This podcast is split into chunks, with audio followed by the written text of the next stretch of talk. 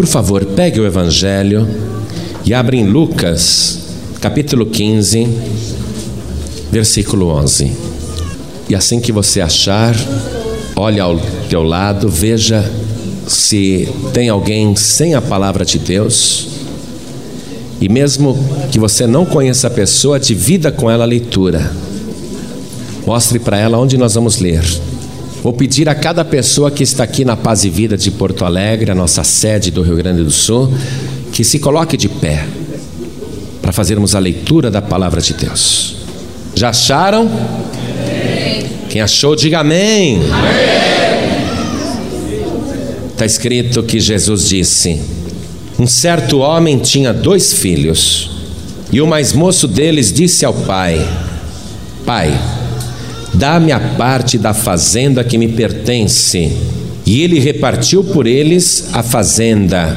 E poucos dias depois, o filho mais novo, ajuntando tudo, partiu para uma terra longínqua e ali desperdiçou a sua fazenda, vivendo dissolutamente. Amém? Quero frisar o versículo 12. E o mais moço daqueles dois filhos disse ao pai: Pai, dá-me a parte da fazenda que me pertence. E ele repartiu por eles a fazenda. Agora eu leio mais uma vez o versículo 12 e quero que cada pessoa que está aqui na paz e vida repita em seguida. Vamos lá. E o mais moço, e o mais moço deles disse ao pai: Pai, dá-me a parte da fazenda que me pertence. E ele repartiu por eles a fazenda. Amém? Quem crê na palavra de Deus, levante a mão. Eu também creio, creio de todo o coração. Esta palavra é bênção para a tua vida eu quero que você abra bem os teus ouvidos para tudo que você vai escutar agora. Mas antes de nós começarmos a pregar, quero que você use as tuas mãos e faça o possível e o impossível para dar a melhor salva de palmas que Porto Alegre e o Rio Grande do Sul já deu para a palavra de Deus. Mas tem que ser a melhor. Meu querido gaúcho, minha querida gaúcha, a melhor salva de palmas que você já deu para a palavra de Deus. Quer ver estas palmas melhorarem? Abra tua boca e diga glória a Deus. Viu só? Diga de novo. Isso, vai aplaudindo e dando glórias. Vamos contagiar o país inteiro. Você que está ouvindo pela rádio, una-se a nós. Junte-se a nós agora. Glorifique a Deus conosco. Vamos fazer um grande louvor chegar até o trono de Deus. Oh glória, vamos fazer o céu se abrir para receber este louvor. Pai querido, olha o povo, não apenas do Rio Grande do Sul, mas o país inteiro te glorificando agora. Recebe, Pai querido, este louvor e sobre cada vida que te glorifica, derrame agora a tua bênção, derrame agora a tua graça, a tua virtude, o teu poder. Pai querido, esta multidão veio aqui não para ver um homem, mas sim para ouvir a tua voz. O homem não tem nada a dizer, Senhor.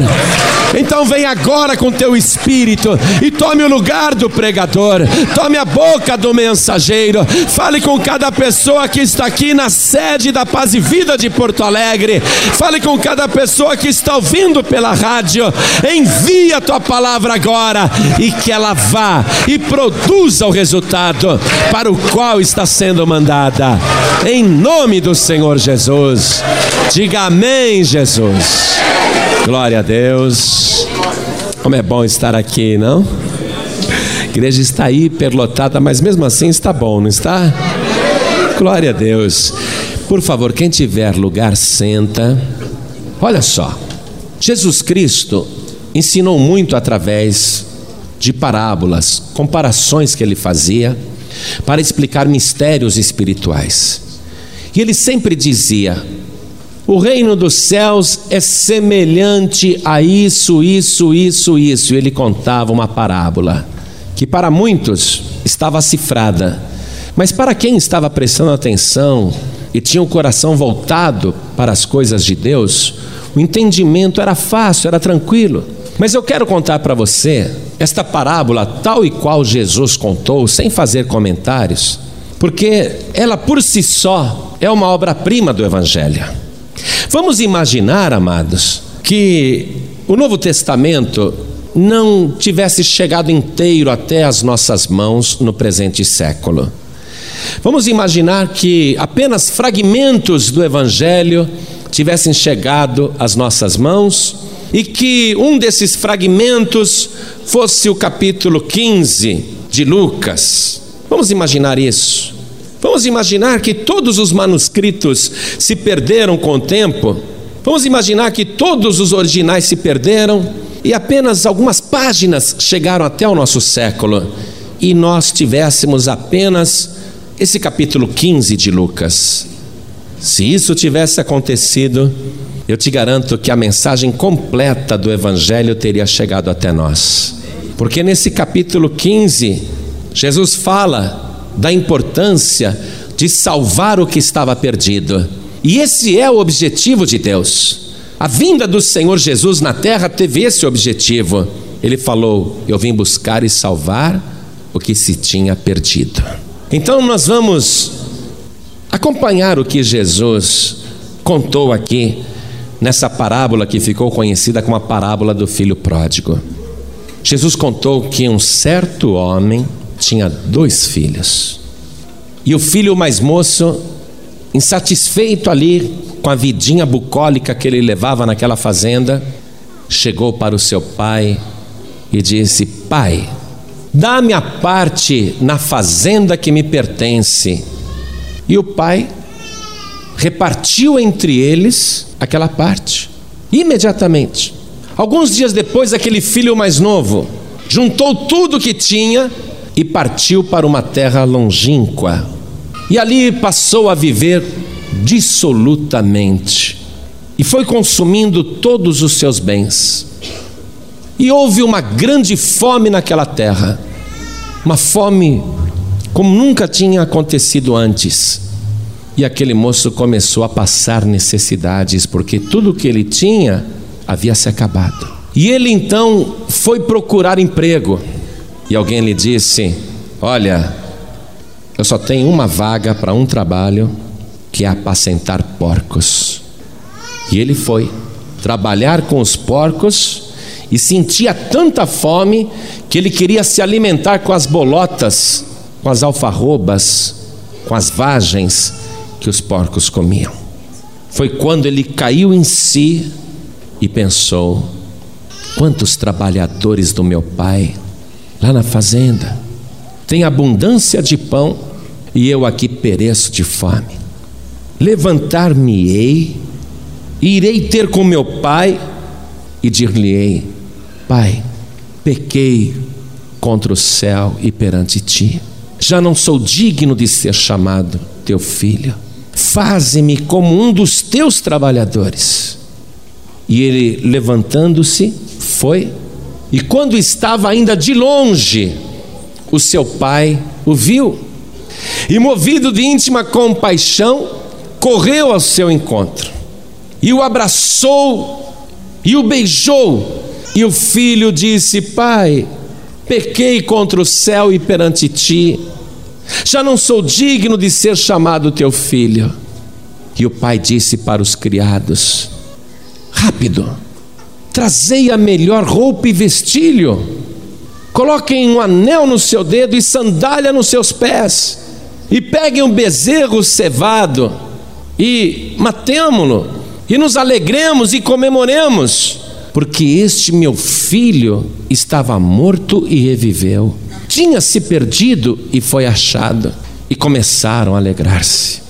E o filho mais velho, quando veio do campo, viu a casa em festa e o barulho dos instrumentos, o cântico e as danças, e perguntou para um dos criados o que, que estava acontecendo.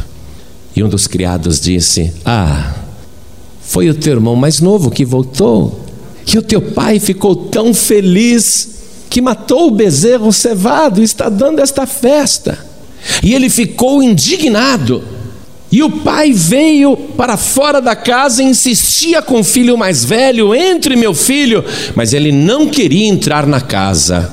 Estou contando como Jesus contou. Ele não queria entrar e disse: Pai, quantos anos eu te sirvo sem transgredir um só dos teus mandamentos? E nunca me deste um cabrito para me alegrar com os meus amigos. Agora veio este teu filho, que desperdiçou a tua fazenda com as meretrizes, e lhe mataste o bezerro cevado. E o pai disse para o filho: Meu filho, tu estás sempre comigo, todas as minhas coisas são tuas. Mas era justo nos alegrarmos e comemorarmos, porque este teu irmão estava morto e reviveu, tinha se perdido e foi achado. E Jesus terminou assim essa parábola, essa ilustração. Assim, essa foi a pregação de Jesus. Jesus, sem florear muito, sem esticar a história, falou de uma maneira clara e objetiva a respeito, primeiro, do nosso Pai Celestial, o tipo de filho que Deus tem, porque em toda a terra só há dois tipos de povos: aquele que é de Deus e aquele que não é de Deus. Só tem dois tipos de povos na terra, no mundo todo: os que são de Deus e os que não são de Deus. O mais velho e o mais novo. O relacionamento destes filhos que estão aqui na terra com o pai, seja aquele filho que está na casa e nunca saiu, e seja o relacionamento daquele filho que resolveu ir para uma terra longínqua. Comportamento do filho que sai da presença do pai. E Jesus, com essa ilustração, também falou o que acontece com a pessoa que sai da casa do pai: a miséria, a necessidade, a destruição, a humilhação. Como o mundo trata aquele que é de Deus e vai para o mundo e se perde no mundo como que o mundo trata esta pessoa. E Jesus, com essa história tão bela, falou qual é a atitude do pai com relação ao filho que está perdido. E mostrou qual é a reação do filho mais velho, aquele que nunca saiu. Qual o comportamento daqueles que se acham justos? Como que eles reagem? Esta história belíssima que nos ensina tudo isso, nós vamos comentar agora, porque o entendimento dela é muito mais profundo do que nós imaginamos.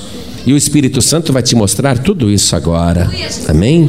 Então nós vamos versículo por versículo acompanhar aqui a parábola do filho pródigo. No versículo 12, e o mais moço deles disse ao pai: Pai, dá-me a parte da fazenda que me pertence. E ele repartiu por eles a fazenda. Circule o dame, circule. Porque ele não foi dizer, pai, por favor, há uma possibilidade do senhor fazer um adiantamento da minha herança. Não que eu deseje que o senhor morra, longe de mim isso. E também não estou querendo tudo.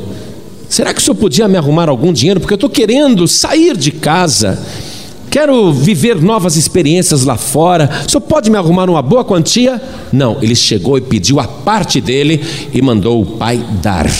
E disse: Vou sair, dá-me a parte da fazenda que me pertence. Mas acontece que não lhe pertencia, não. A fazenda era do pai, o pai não tinha morrido ainda. Então ele estava enganado com relação à condição que ele tinha. Pai, dá-me a parte da fazenda que me pertence. Pertence coisa nenhuma. Pertence depois que o pai morrer. Mas o pai ainda está vivo. Então ele pensa que tem, mas não tem. Jesus disse: aquele que tem, até o que pensa que tem, lhe será tirado. Não é? Ele pensa que tem, por isso que ele vai perder tudo, porque ele é arrogante porque ele chega diante do pai e diz: Dá-me a parte da fazenda que me pertence.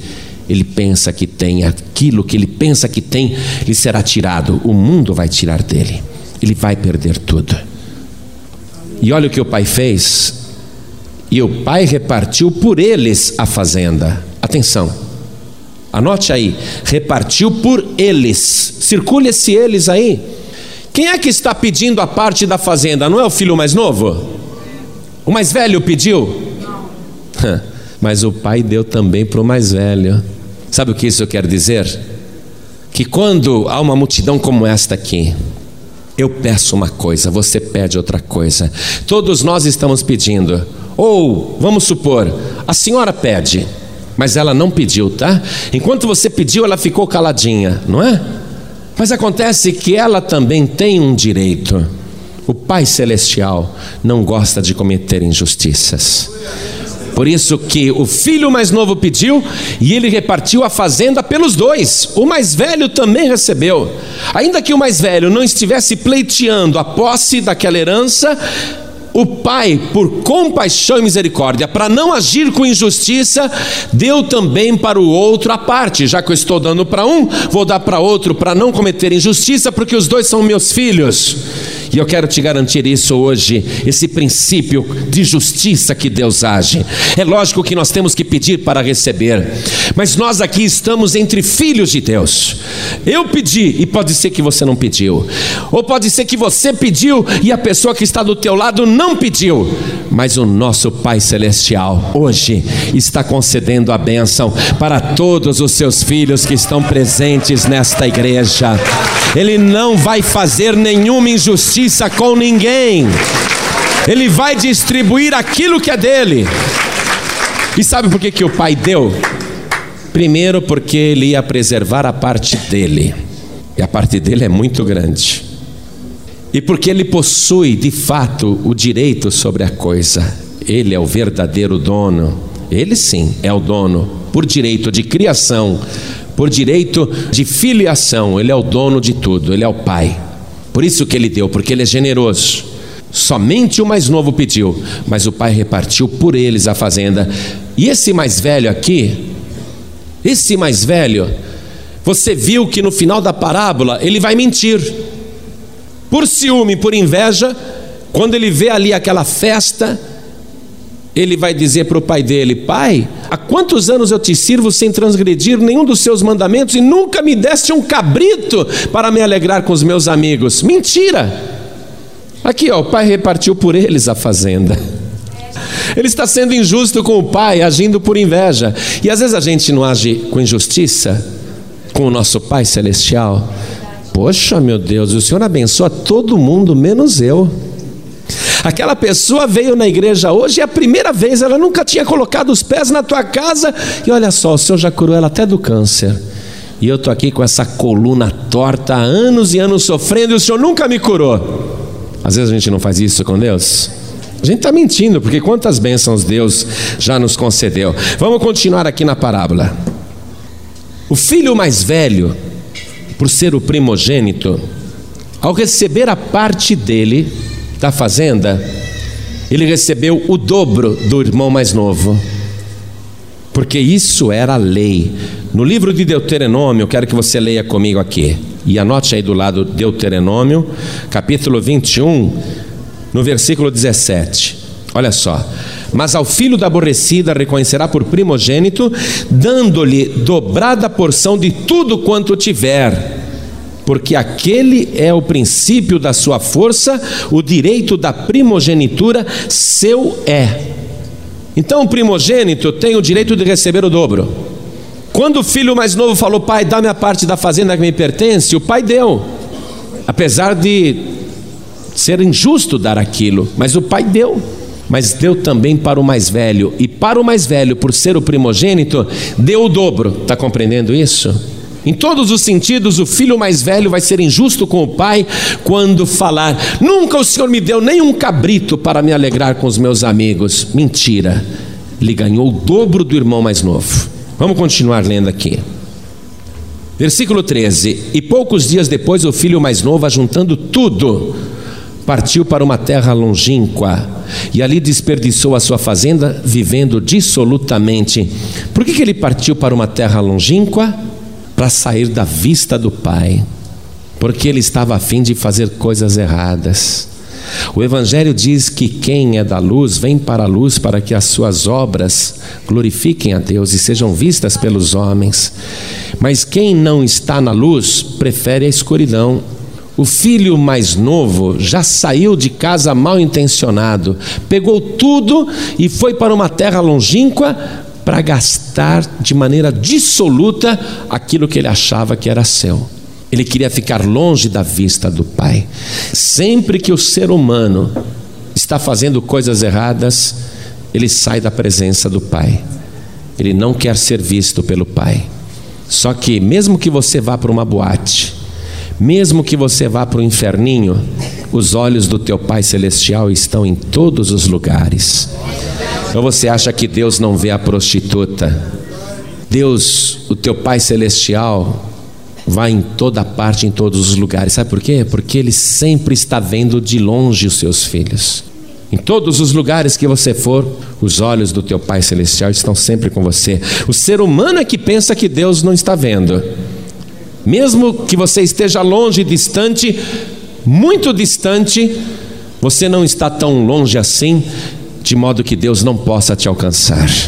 E ainda que você tenha se distanciado tanto do teu Pai Celestial, se afastou tanto, tanto, tanto, você pode até ser que não esteja vendo o teu Pai, mas o teu Pai Celestial nunca deixou de te ver. O tempo todo Ele está contemplando você. Ele vê o que você faz e Ele se compadece porque ele sabe que no fundo, no fundo, você não está se divertindo.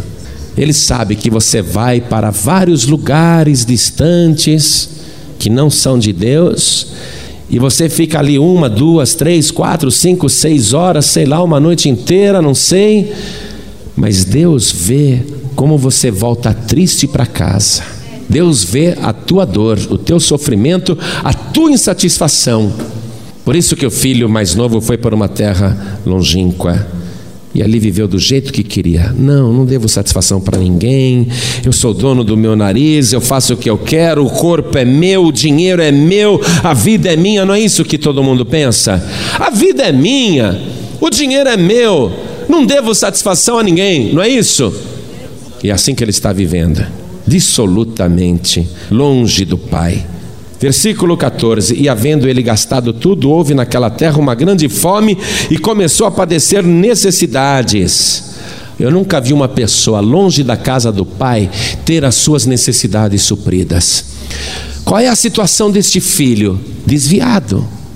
Ele conviveu com o pai, ele conhece o pai, o que ele tem foi o pai que deu, mas ele se afastou do pai. E longe do pai, o que está acontecendo? Necessidade. Eu nunca ouvi um desviado falar assim para mim, Pastor João Ribe, depois que eu saí da presença do Senhor, minha vida melhorou tanto. Pastor João Ribe, depois que eu saí da igreja, depois que eu passei a viver no mundo, fazendo tudo o que eu queria, ah, como eu estou feliz. Pelo contrário, cada um que chega, chega chorando.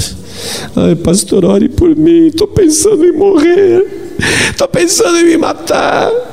Eu tenho vontade de morrer, todo dia eu peço para morrer. Tudo dando errado na minha vida, pesadelos, tormentos, perseguições, misérias, sofrimentos, doenças, tudo deu errado. Não é verdade? E eu sei que tem desviados aqui me ouvindo e está falando: puxa vida, essa é a minha vida. Está falando de mim? Lógico, Jesus falou: o reino dos céus é semelhante a isso, a vida é semelhante a isso. Olha o que acontece com quem se desvia: perde tudo. Olha o que acontece com quem se afasta da casa do Senhor, começa a padecer necessidades. Só que o diabo, ele veio para roubar, matar e destruir. Não é? Ele não fica contente em fazer um filho de Deus, uma filha de Deus, passar necessidade. Ele não fica contente com isso. Ele quer humilhar. Ele quer rebaixar a pessoa, ele quer que a pessoa chegue ao lodo, ao pó da terra, fique na sarjeta. Não apenas perca tudo, mas perca a própria dignidade, perca a própria autoestima, perca o amor próprio. É isso que o diabo quer. E olha o que acontece com o moço, que se desviou, hein? E foi e chegou-se a um dos cidadãos daquela terra, o qual o mandou para os seus campos apacentar porcos. Vai lá no terreiro pedir ajuda. O diabo vai mandar você apacentar porcos. Vai lá no macumbeiro pedir ajuda. Ele vai te mandar para o chiqueiro. Ele vai te mandar para a sujeira. Aqui, ó. E foi e chegou-se a um dos cidadãos daquela terra. O mundo jaz no maligno. O cidadão desta terra é Satanás. É a ele que o ser humano recorre pensando que vai receber ajuda. E olha o que o diabo faz: manda a pessoa para o lodo. Quando Jesus usou esta expressão, o qual o mandou para os seus campos, para os seus campos, o mundo jaz no maligno, mandou para os seus campos apacentar porcos. Quando Jesus falou apacentar porcos e não ovelhas, é porque para o judeu o porco era um animal imundo. Até hoje eles não comem carne de porco, não. Naquela parte do mundo, lá no Oriente Médio, a carne de porco é imunda, é suja. Apacentar porcos é um trabalho tão indigno para eles, como seria para você sem emprego, na miséria, na pior, desesperado, padecendo necessidades, chegasse alguém para você e dissesse: Eu sou um bicheiro, vai trabalhar lá na minha banca. E você falasse: Poxa, eu preciso tanto desse dinheiro, eu vou trabalhar para o bicheiro, preciso de mais desse emprego. É a mesma coisa que se você precisando de um emprego, porque está padecendo necessidades, faltando tudo, alguém chegasse para você e dissesse assim: vai trabalhar de porteiro no motel, vai trabalhar numa loteria. Você está precisando de emprego, é? Vai trabalhar numa boate, vai trabalhar numa casa de prostituição. Você está compreendendo? O cidadão da terra ali falou para o filho mais moço que estava padecendo necessidade: vai apacentar porcos. É isso que eu tenho para você. Você está compreendendo? O diabo sempre vai ter o pior para você. Quando você pensa que chegou no fundo do poço, o diabo vai dizer: Não, eu cavei mais sete palmos para você. Quando você pensa que já atingiu o fundo, o diabo diz: Não, não, eu estou fazendo a tua sepultura aqui você vai descer mais ainda. Olha aqui o que está acontecendo com o moço, ó. foi apacentar porcos e a humilhação, a humilhação aumentando, e desejava encher o seu estômago com as bolotas que os porcos comiam, e ninguém lhe dava nada. O diabo é muito sujo mesmo, não é? Além de humilhar, tirar tudo e mandar a pessoa fazer um trabalho indigno, ainda diz: só que aqui você não vai participar, não. É como uma mãe de santo que falou assim para mim, um pai de santo me disse a mesma coisa. Um pai de santo em São Paulo falou assim para mim: ô, ô pastor, um monte de político de São Paulo e de Brasília vinha no meu terreiro. Eu cobrava 10, 15 mil para fazer um trabalho. No dia seguinte a minha geladeira estava vazia. O diabo, ele tira tudo da pessoa e não lhe dá nada. Olha só, ele queria comer as bolotas, mas nem as bolotas lhe davam. Não, não vai comer não. O diabo não dá, amados. Quem falar que o diabo tem alguma coisa para dar para o ser humano é mentira. E principalmente se você for uma pessoa de Deus. Se você for um filho de Deus, uma filha de Deus que se desviou, é impossível que o diabo queira te ajudar. Pelo contrário, ele quer te humilhar, te pisar. Porque, como você é o queridinho de Deus, a queridinha de Deus, o diabo sente uma satisfação tremenda em te humilhar. O diabo quer te reduzir a nada. O diabo sente uma alegria muito grande em judiar de você. Por isso que a tua vida está desse jeito. Mas os olhos do Senhor estão sobre a tua vida. Deus não parou de olhar por você. Deus sabe tudo o que está acontecendo. Pastor, então por que, que Deus não faz nada? Hum. Esse nosso Deus é extremamente democrático. Deus não é ditador. Deus não impõe a sua vontade, ainda que Ele tenha todo o poder do universo. Pai, dá-me a parte da fazenda que me pertence.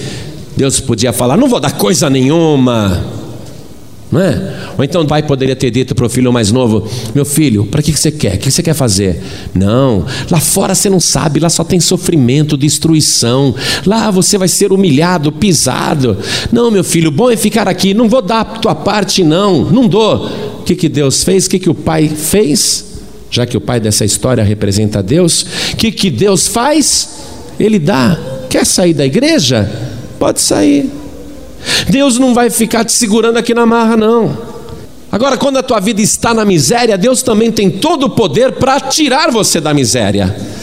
Mas Ele não pode tirar, justamente porque Ele é democrático e porque ele respeita o ser humano, diferente de Satanás que não respeita ninguém, nem mulher, nem criança, nem idoso, Deus respeita o ser humano. Ainda que Deus queira tirar a pessoa da miséria, do lodo, da doença e do sofrimento, depende de uma atitude do ser humano para Deus operar. Olha aqui, ó. Depende dessa atitude aqui que está no versículo 17. E o filho mais moço, não é? Lá no meio dos porcos, morrendo de fome, maltrapilho, na miséria, doente, fraco, magro, seco, totalmente na pior, destruído.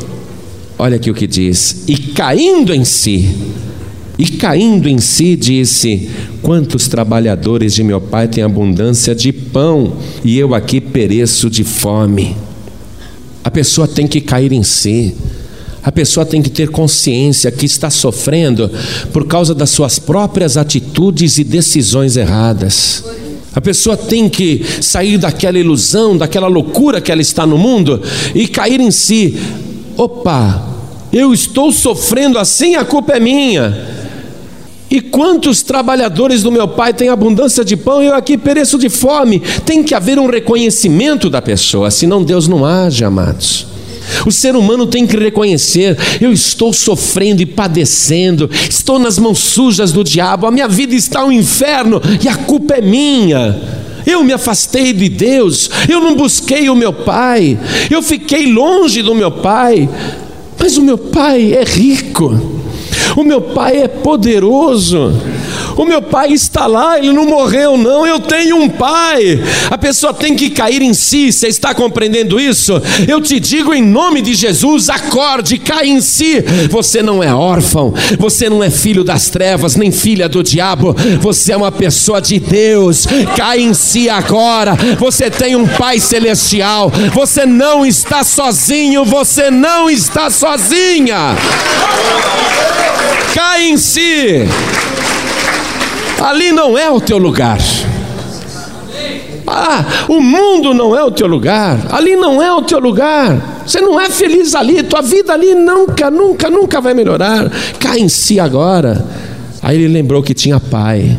Você está compreendendo? Você não é órfão, você tem o teu Pai Celestial. E pessoas que estão trabalhando para o Pai têm abundância de pão, nunca falta nada. E quem está afastado perece de fome. Mas ele lembrou que tem pai. Vamos continuar? Primeira coisa, cair em si, não é? Aí, versículo 18, olha o que ele diz: Levantar-me-ei, e irei ter com meu pai, e dir-lhe-ei: Pai, pequei contra o céu e perante ti. Não basta ficar só na intenção. Ah, eu vou lá, vou na igreja um dia, um dia eu vou pedir perdão, um dia eu vou servir a Deus, um dia eu vou buscar o meu Pai, um dia eu vou ficar ali firme com o meu Pai. Não basta só ter a intenção, tem que ter a ação. Levantar-me-ei, irei ter com meu Pai, tem que ir até a presença do Pai e dizer, fazer a confissão: Pai, eu reconheço, eu pequei contra o céu perante ti. Agora olha aqui o que ele falou no versículo 19, ó. Já não sou digno de ser chamado teu filho, faze-me como um dos teus trabalhadores. Circule aqui o faze-me. Faze-me como um dos teus trabalhadores. Ou seja, pai, eu estou me humilhando agora na tua presença. Porque lá no mundo o diabo já me humilhou. Lá no mundo eu já sofri todo tipo de humilhação. Só falta eu me humilhar para o Senhor. Faze-me, esse é o desejo dele, né? Ele quer chegar na frente do seu pai e dizer: Faze-me como um dos teus trabalhadores, ou seja, faça, Senhor, a tua vontade na minha vida. Agora eu não estou impondo, não. Agora estou pedindo ao Senhor que me faça igual a um dos teus trabalhadores. Estou me humilhando diante de ti. E o que foi que Jesus ensinou? Quem se humilha é exaltado. Ele vai lá se humilhar diante do Pai. Vamos continuar. E levantando-se, foi para o seu pai. Não ficou só ali pensando: ah, um dia eu vou, um dia eu irei, um dia eu vou pedir perdão, um dia eu vou me consertar com Deus. O desviado sempre pensa assim: um dia eu volto. Estou dando um tempo no mundo, um dia eu volto e a tua vida só piora. Ele se levantou e foi para o seu pai. Hoje é o dia de você vir para o seu Pai, em nome de Jesus. Hoje você vai sair da intenção. E olha aqui, e quando ainda estava longe, viu-o seu pai. E se moveu de íntima compaixão e correndo lançou-se-lhe ao pescoço e o beijou. O filho ainda estava longe e o pai o viu. Quando o filho ainda estava longe, ele não viu o pai. Ele ainda estava longe, ele não estava vendo o pai, mas mesmo de longe o pai o estava vendo. Viu-o seu pai. O seu pai celestial te viu. Você estava longe ainda e ele te viu. Ele começou assim: vai ouvindo essas mensagens aqui pela rádio. Vou te mandar algumas mensagens, vou te mandar algumas palavras, vou te mandar algumas frases importantes que eu sempre quis dizer para você. Vai ouvindo isso aí. E você lá longe foi ouvindo, foi ouvindo, foi ouvindo. Aí o pai mandou outras pessoas também para te criar esse desejo de buscar o pai. Aí você veio, mas ainda de longe o pai já estava te vendo. E o que foi que o pai fez? Se moveu de íntima compaixão. Sabe o que é se mover de íntima compaixão?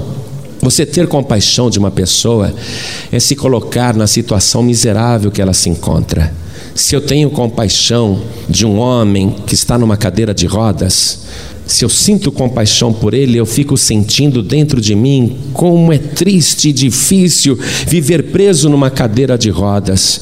Se eu olhar para um paralítico numa cadeira de rodas e eu sentir compaixão por ele, eu vou sentir na minha carne o que ele sente. Eu vou me colocar no lugar dele e vou pensar que vida difícil que esta pessoa leva. Agora, o pai teve íntima compaixão pelo filho, mesmo de longe, ele viu e teve íntima compaixão. Deus já se colocou no teu lugar.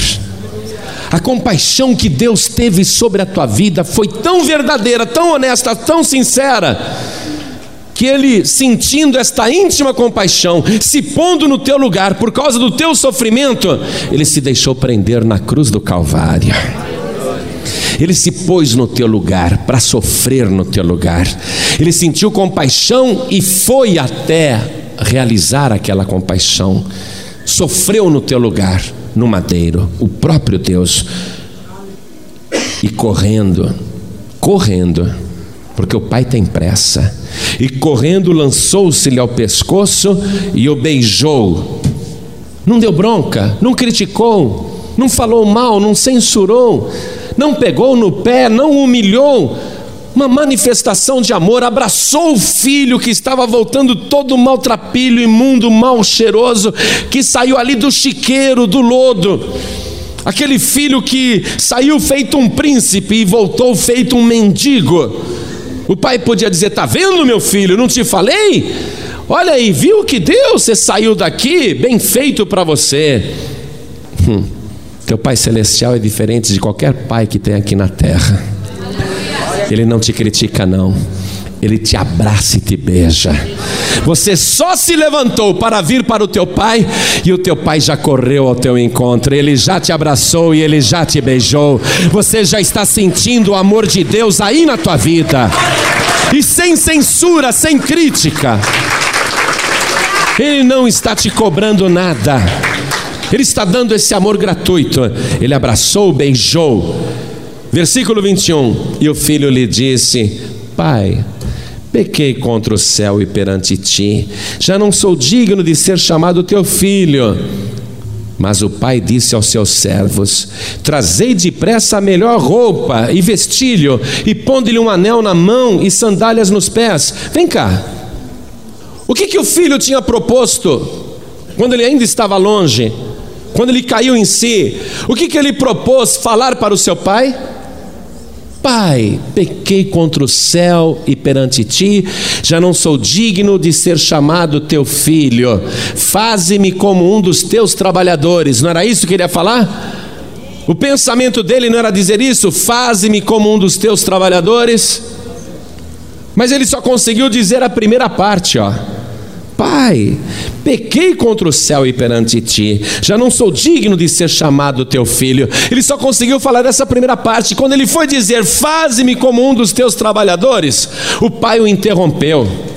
disse para os criados: Rápido, trazei-lhe a melhor roupa e vestilho, e ponde um anel no seu dedo e sandália nos seus pés. O que quer dizer isso? A melhor roupa, amados. Deus não deixou que você viesse aqui para se humilhar e para ficar como uma pessoa qualquer. Deus não quer você como um criado, como um empregado. Deus quer você como filho, como filha. Ele te recebe do jeito que você está. Ainda que você queira dizer para Deus: Deus, faze de mim um trabalhador, um criado, um empregado, um faxineiro da tua casa. Deus diz: Não, não, não. Tragam depressa a melhor roupa. E Ele tem para você nesta noite a melhor vestidura, uma vestidura branca e resplandecente, lavada pelo sangue de Jesus. Ponde-lhe um anel no dedo, símbolo de autoridade, de aliança e de poder, e lhe coloque sandália nos pés. Por quê? Porque naquela época os escravos não usavam sandálias, não usavam chinelos. Os escravos andavam descalços. Deus não quer você como escravo, não. Escravo você já foi do diabo. Agora você vai ser filho, filha do Deus Altíssimo e Todo-Poderoso. Deus não quer te escravizar. Deus quer te dar vida e vida de verdade. Ele quer te restaurar a condição de filho e de filha de Deus.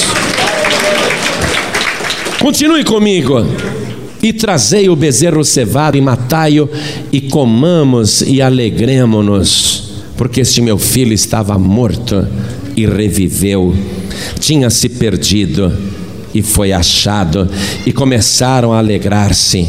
Trazei o bezerro cevado, sabe o que é um bezerro cevado? É aquele bezerro que está sendo criado, engordado, bem tratado, para uma ocasião especial para uma festa de casamento, para uma festa de aniversário, um noivado, uma grande comemoração, para uma festa de bodas. O bezerro cevado estava sendo ali cuidado com muito carinho para uma grande ocasião. E para o teu Pai Celestial, não tem ocasião mais importante do que essa: o dia em que você voltou à casa do Pai. Não tem dia mais importante em toda a história do que hoje, o dia em que você está voltando para a casa do teu Pai Celestial. Jesus disse: Olha, tem festa no céu, os anjos de Deus cantam e dançam quando um pecador se arrepende. Pai, pequei contra ti. Isso é muito bom. O Pai acha isso maravilhoso. Ele manda dar uma festa por tua causa, uma festa gloriosa. E Deus está tão alegre que para você ele não matou um bezerro, não. Ele matou o cordeiro que foi cevado desde antes da fundação do mundo, que foi separado, cuidado e tratado para isso, para uma ocasião muito importante, para um dia de grande alegria, a redenção da tua vida, a salvação da tua alma. Ele guardou Jesus Cristo, o Cordeiro de Deus que tira o pecado do mundo, ele guardou por tua causa, por isso que ele te ama tanto. A alegria do Pai ver você voltando é tão grande que ele sacrificou o próprio filho Jesus para você ter a característica de filho de filha. Se a pessoa recebe Jesus como Salvador, único Senhor e Salvador, recebe o direito de se tornar filho de Deus. Continue comigo, já estou quase terminando.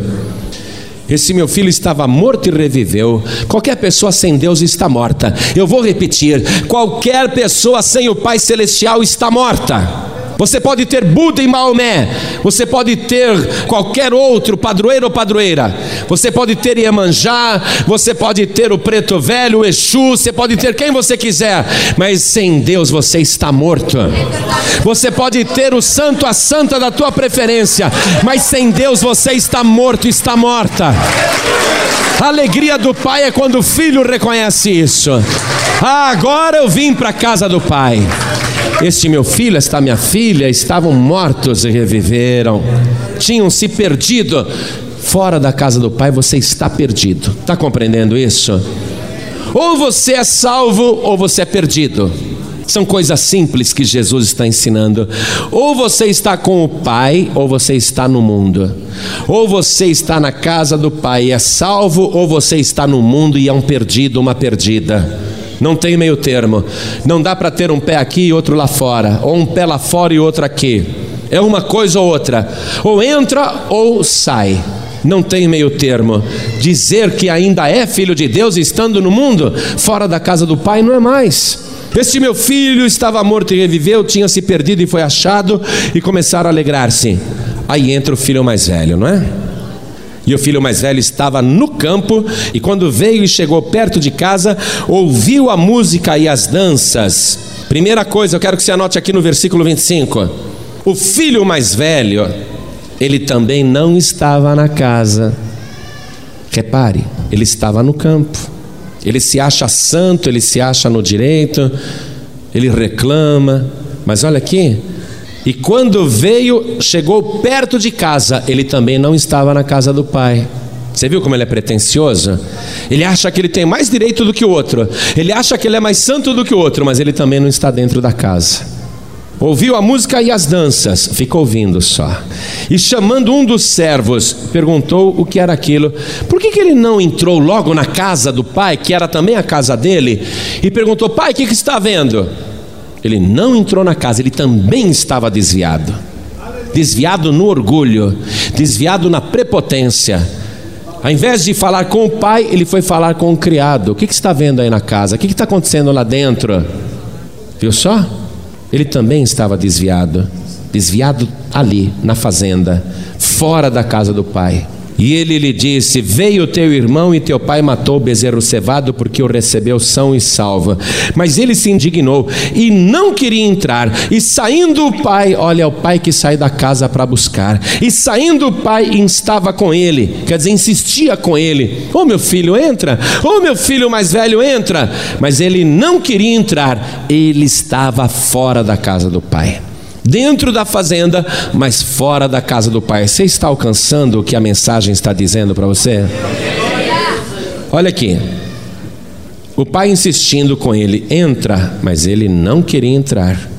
Você sabe que a pior coisa que tem é quando o cristão, a cristã, acha que é mais santo do que os outros, acha que tem mais direito do que os outros acha que está mais certo, mais certa do que os outros, esse é mais duro de se arrepender, esse é mais duro de ganhar. Você vê, o filho pródigo, ele foi lá no mundo, desperdiçou tudo, viveu dissolutamente, mas um dia caiu em si, se arrependeu, pediu perdão e entrou na casa do pai. Não fez cera, não fez charme, aliás, suplicou para entrar. Agora, o outro que está lá achando que é muito santo e que tem muito direito, esse é duro de reconhecer que está errado. Olha aqui, ó. Ele não queria entrar, o pai insistindo e ele não queria entrar. E respondendo, ele disse ao pai: Eis que te sirvo há tantos anos, sem nunca transgredir o teu mandamento, e nunca me deste um cabrito para alegrar-me com os meus amigos. Eu sou justo. Eu te sirvo há tantos anos, eu nunca transgredi um mandamento teu. Então ele está contando duas mentiras. A primeira mentira é: o Senhor nunca me deu um cabrito para me alegrar com os meus amigos. Ele já tinha recebido porção dobrada. E a outra mentira é: nunca transgredi um mandamento teu. A palavra de Deus garante que não há pessoa na face da terra que não peque. Concorda com isso? Ele está mentindo. Está vendo a pretensão? É duro você convencer um fariseu de que ele está errado. É duro convencer um fanático que ele está errado. Olha aqui, o próprio pai insistindo com ele e ele sustentando ali a sua santidade, a sua integridade, é tudo mentira. Ele fala, olha só, ele falando mal do irmão aqui, vindo, porém, este teu filho que desperdiçou a tua fazenda com as meretrizes, mataste-lhe o bezerro cevado. Repare outra coisa, o pai, veio este teu filho, ele não falou, o meu irmão veio ele está com raiva, ele está com ciúme, ele está com inveja. Veio esse teu filho, por que não falou, o meu irmão voltou e o senhor fez isso? Por que ele não se alegrou porque o irmão tinha voltado? Ciúme. Ciúme, ele queria ser a única atenção do pai. Ele não queria que o pai desse atenção para outra pessoa que não fosse ele. Ele queria ser o único filho. Esse não é o nosso Senhor Jesus Cristo. Jesus Cristo não quis ser o único filho de Deus. Por isso que ele se deu, por isso que ele se permitiu matar na cruz. Permitiu que o seu corpo fosse assassinado. Porque Jesus não queria ser o único filho de Deus, mas esse daqui queria. Ele está com ciúme porque o outro voltou. Agora vamos compará-lo. Ele está dizendo que nunca, que nunca saiu para o mundo, que nunca pecou, que ele é santo e que ele nunca recebeu nada, que ele é justo. O outro voltou feito um mendigo, feito em farrapos. Ele não, está ali, ó, limpinho Ô oh, pai, olha para mim e vê como o teu filho, esse teu filho aí, você viu como ele voltou? E para ele o Senhor deu tudo, deu aí o bezerro cevado. Olha aqui, eu nunca transgredi os teus mandamentos. Olha a minha roupa aqui, ó. Olha como eu sou justo, eu nunca pequei. Olha como eu sou santo, eu nunca pequei. Vamos ver comigo o livro do profeta Isaías, capítulo 64, versículo 6. Mas todos nós somos como o imundo, e todas as nossas justiças como trapo da imundícia. Esse filho mais velho está mais sujo do que o filho pródigo. E ele não reconhece isso. Ele se acha justo, santo e não reconhece que é um miserável pecador. As nossas melhores obras de justiça diante de Deus cheiram mal como um trapo sujo de imundícia, como um trapo de limpar banheiro o ser humano tem que reconhecer isso, e esse filho não reconhece. Não reconhece que já transgrediu, não reconhece que é pecador, está enciumado, diz: Não é meu irmão, não. Eu fico triste quando alguém de uma outra denominação não me dá nem a paz do Senhor. Fico triste, eu dou a paz do Senhor para todo mundo, não é? Agora, alguém de uma outra denominação diz que eu sou primo, não sou irmão. Amém. Posso ser primo dela, mas sou filho do Deus Altíssimo. É? Tenho certeza disso. Tenho convicção de que sou filho de Deus. Fui gerado pelo Espírito de Deus. Fui resgatado pelo sangue do Cordeiro. Mas o, o mais velho enciumado, ele não quer reconhecer que é irmão, não. Não é meu irmão, não. Esse teu filho. E o pai novamente repete aquelas palavras e diz uma coisa: olha só, filho, tu sempre estás comigo, e todas as minhas coisas são tuas. Mas era justo alegrarmos-nos e regozijarmos-nos, porque este teu irmão estava morto e reviveu, tinha se perdido e foi achado. O pai sente alegria quando o pecador reconhece que é pecador, quando a pecadora reconhece que é pecadora, o pai sente alegria quando essa pessoa reconhece e diz: Pai, eu preciso de ti, eu não posso ficar longe de ti.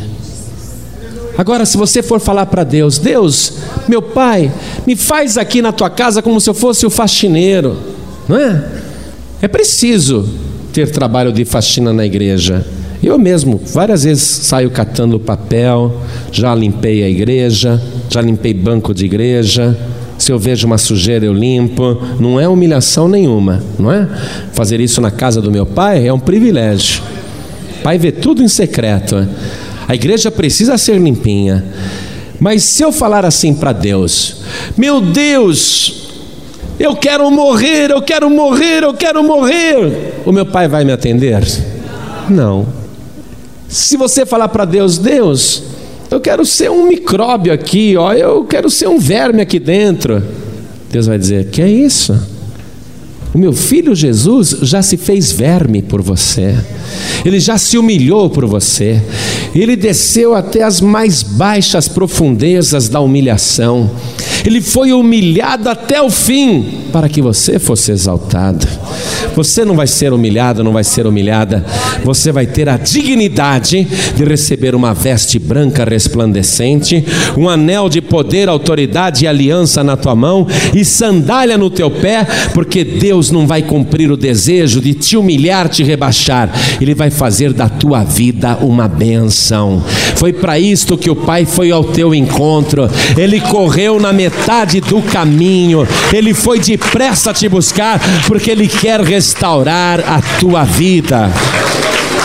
Deus sente alegria. Se você falar assim hoje, olha só, se você falar assim, meu Deus, eu reconheço que eu não sou tão santo assim. Eu reconheço que eu sou pecador, pecadora, e eu quero te pedir perdão. Se você reconhecer isto, você poderá ser perdoado perdoada, mas só se for através do cordeiro cevado, que foi reservado desde antes da fundação do mundo para servir de sacrifício pelos teus pecados. E é aí que entra o nosso Senhor Jesus. Que não é esse irmão mais velho, não. Esse irmão mais velho aqui quer ser ele sozinho. Esse é ciumento, invejoso. Jesus não. Jesus não é o irmão mais velho. Ele é o primogênito de todos nós. Ele é o princípio de todas as coisas. Jesus Cristo se ofereceu para que você tenha vida e dignidade de filho de Deus, de filha de Deus. Por isso que você precisa falar: Pai, eu pequei sim. Estou aqui para te pedir perdão mas eu entendi que tem que ser através do sangue do teu filho Jesus. Entendi que tem que ser através do sacrifício do teu filho Jesus. Entendi que tem que ser através de eu receber Jesus como meu único Salvador. Aí vai ter uma festa no céu. Tá tão lotado que não vai dar para a gente andar. Eu sei disso. Não tem como se mexer aqui dentro da Paz e Vida de Porto Alegre. Mas eu sinto que tem muitos filhos e filhas pródigos, pródigas, muitos homens e mulheres que ouviram esta mensagem e estão desejosos de se colocar diante do Pai. E o Pai não vê a hora de restaurar você como filho, como filha de Deus. Ainda que você não consiga chegar aqui na frente, porque tem gente demais, é o Pai que vai correr ao teu encontro e te beijar. Por isso, meu querido, minha querida, preste atenção. Tudo que você precisa fazer é o que aquele moço fez. Primeiro, cair em si. O irmão mais velho não caiu em si, percebeu? O próprio pai foi insistir com ele, ele não reconheceu. E ainda ficou batendo no peito, dizendo: Eu nunca transgredi um só mandamento teu. Não reconheceu pecado nenhum. O pai se alegrou com o filho mais velho ou com o filho mais novo? A festa foi dada pelo filho mais velho ou pelo filho mais novo? O céu se alegra com quem? Com quem bate no peito e diz: Eu nunca transgredi um mandamento do Senhor. Ou o céu se alegra com aquela pessoa que abaixa a cabeça com vergonha e diz: Pai, pequei contra o céu e perante ti. Com quem que o céu se agrada? Com quem se arrepende, não é? Deus não quer pessoas batendo no peito e arrotando que é santa. Essas pessoas não precisam nem do Pai, estão fora da casa e não reconhecem são miseráveis pecadores ingratos, mentirosos. Essas pessoas não têm salvação. Você que está ouvindo, a tua atitude não pode ser igual à do filho mais velho. A tua atitude tem que ser igual à do filho mais jovem, que caiu em si, que reconheceu que planejou: vou me confessar, vou buscar o meu pai, vou me colocar diante dele. E ele se levantou e foi. Está compreendendo? Olhe bem para mim, filho pródigo, filha pródiga. Olhe bem para mim, meu irmão, minha irmã. Aqui é a casa do teu pai. O teu pai não te trouxe aqui para te censurar, para lançar em teu rosto as tuas faltas, os teus pecados, as tuas falhas. Ele não trouxe você aqui para te cobrar, para comemorar que você se deu mal. O Pai te trouxe aqui para comemorar que você voltou.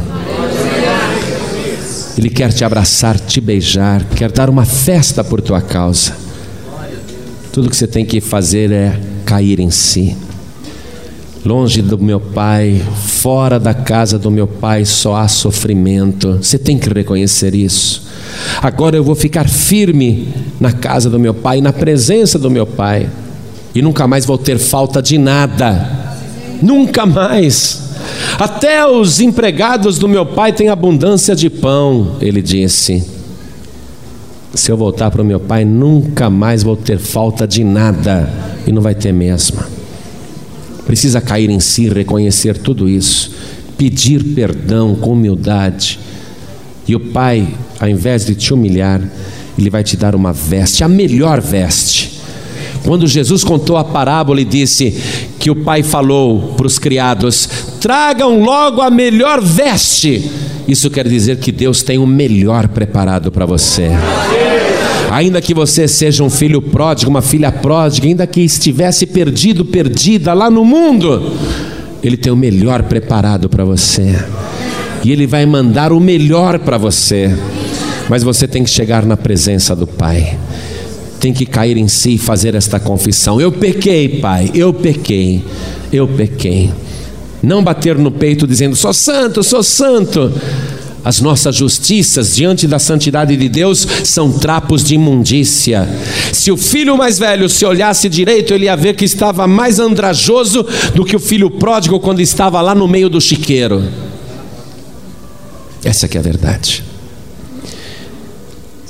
A pessoa reconhecer o estado que ela está, cair em si, reconhecer que é culpada pelos próprios sofrimentos e voltar para o Pai. Receber Jesus, o Filho de Deus, como único, suficiente, exclusivo e eterno Salvador. E a partir daí, quem faz a obra na tua vida é o Pai. É Ele que vai dar ordem aos criados, isto é, aos seus anjos. Tragam a melhor roupa, coloquem um anel no dedo, coloquem sandálias nos pés. Você vai andar como filho de Deus, como filha de Deus aqui na terra. Deus vai dar ordem aos seus anjos ao teu respeito. O céu vai trabalhar em teu favor. Ele vai dar o melhor para você, o bezerro cevado, o cordeiro cevado. Agora, está com você querer ou não. Depende de você. Olhe bem para mim, em nome de Jesus. O céu se alegra e a festa celestial só acontece quando alguém na terra tem uma atitude idêntica ao filho pródigo. O filho mais velho não foi o motivo de festa no céu. Jesus disse: Eu não vim chamar os justos, e sim os pecadores ao arrependimento.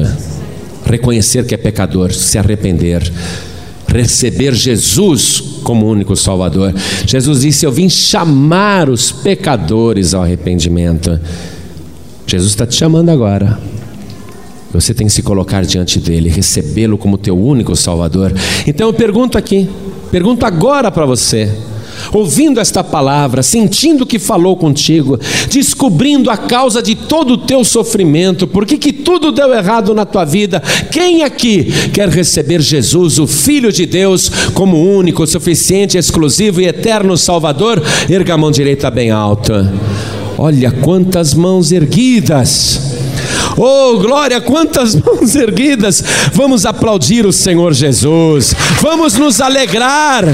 É justo nos alegrarmos, porque você estava morto e reviveu. Tinha se perdido e foi achado, foi achada. Será? Será que você que ergueu a mão consegue chegar aqui pertinho do altar? Hã? Eu acho que dá. Todos que ergueram as mãos, cheguem bem perto aqui, ó. Cheguem bem perto, todos que ergueram as mãos. E vamos aplaudir o Senhor Jesus por cada vida que está chegando. Olha quanta gente. Vai chegando, vai vindo para cá, vai vindo. Pede licença, fala: ah, eu tenho que chegar ali pertinho do meu pai. O filho levantou-se e foi, nem que for um passo, um passo, você tem que dar agora sair do teu lugar. Isso significa sair da situação que você estava. Se mover na direção de Deus, chega mais perto.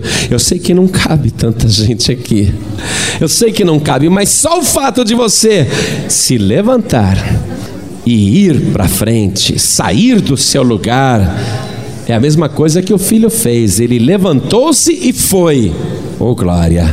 Isso mostra para o céu que você realmente está se levantando para se encontrar com teu Deus. Que coisa tremenda! Eu sei que é impossível chegar aqui na frente, está lotado, mas agora nós vamos começar a nos ajoelhar. Nós que queremos nos render ao Senhor, nós vamos nos ajoelhar onde nós estamos. Inclusive, quem está ouvindo pela rádio e você quer se render ao teu Pai Celestial, pedir perdão, com arrependimento, você vai se ajoelhar ao lado do rádio, como nós estamos nos ajoelhando aqui na Paz e Vida sede de Porto Alegre. Dobra o teu joelho, você que está entregando tua vida para Jesus. Glória a Deus. Pode ser que você sinta agora muita vontade de chorar, não é?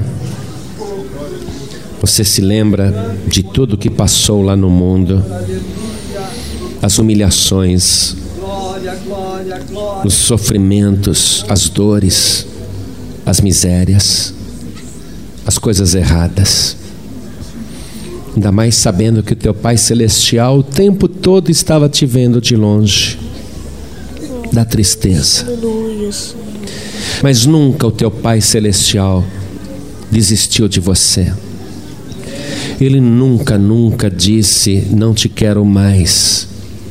Pelo contrário, dia após dia ele ficou esperando que este dia chegasse e que você voltasse. O teu pai está te abraçando agora. O teu pai está te recebendo com amor. Ele está te beijando, sabia disso? Ele não está deixando você nem falar mas uma coisa você tem que dizer: Pai, pequei contra o céu e perante ti. Não sou digno de ser chamado teu filho. Isso você tem que dizer. Pai, pequei contra o céu, pequei perante ti. Já não sou digno de ser chamado teu filho. Já não sou digna de ser chamada tua filha. Isso tem que ser dito, sabe por quê? é o reconhecimento, é a confissão, é a certeza que a pessoa tem que é salva não porque merece. Eu não sou digno da salvação, eu não sou digna de estar na tua casa.